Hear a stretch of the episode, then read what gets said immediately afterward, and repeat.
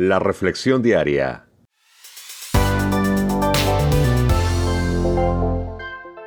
Juan Guillén. La vida de Daniel. Fe y liderazgo en acción. Daniel capítulo 2 versos del 1 al 23. El ejemplar carácter personal de Daniel le hace una de las personalidades favoritas de la Biblia para muchos, como para mí. Él es uno de los pocos hombres de la Biblia de los que Dios no dice nada negativo. Lo vamos a seguir viendo a través de, este, de estas lecturas diarias.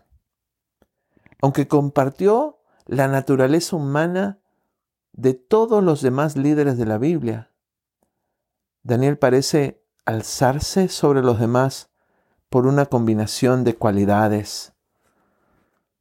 Hablamos del carácter, hablamos del valor, hablaremos de su capacidad, de sus convicciones, de su carisma, de su compromiso y de su compasión. En estos primeros capítulos de este libro vemos a Daniel y a sus amigos en acción, al vivir su fe y liderazgo en tierra lejana a la de ellos. ¿Te ha pasado? ¿Nos ha pasado que vivimos en tierras lejanas como inmigrantes? Así estaba Daniel y sus amigos. Y bueno, a Daniel le tocó llegar hasta delante del rey Nabucodonosor y le pide que a él y a sus amigos se les permita comer algo que no sea lo que llena los platos de los otros jóvenes del palacio.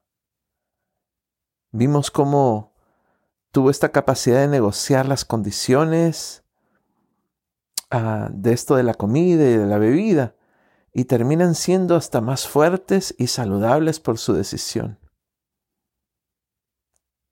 Esto capta la atención de los oficiales de Babilonia y Daniel se convierte en un hombre de influencia incluso siendo joven desde su juventud, lo hemos visto. Y de pronto lo vemos a punto de interpretar el sueño del rey, un verdadero milagro porque el rey no compartió su sueño con nadie y, Daniel tenía que no solo decir cuál era el sueño que nadie sabía más que el Nabucodonosor, y después de revelar cuál fue el sueño, revelar su interpretación. Y al revelar su interpretación o, o al interpretar los sueños del rey, vamos a ver cómo él ofrece su sabio consejo al mismo rey. ¡Wow! Daniel, un hombre que desde su juventud influenció oficiales, influenció a personas en liderazgo, una fe poco común. ¿Cómo está tu fe? ¿Cómo está mi fe? ¿Es una fe poco común como la de Daniel?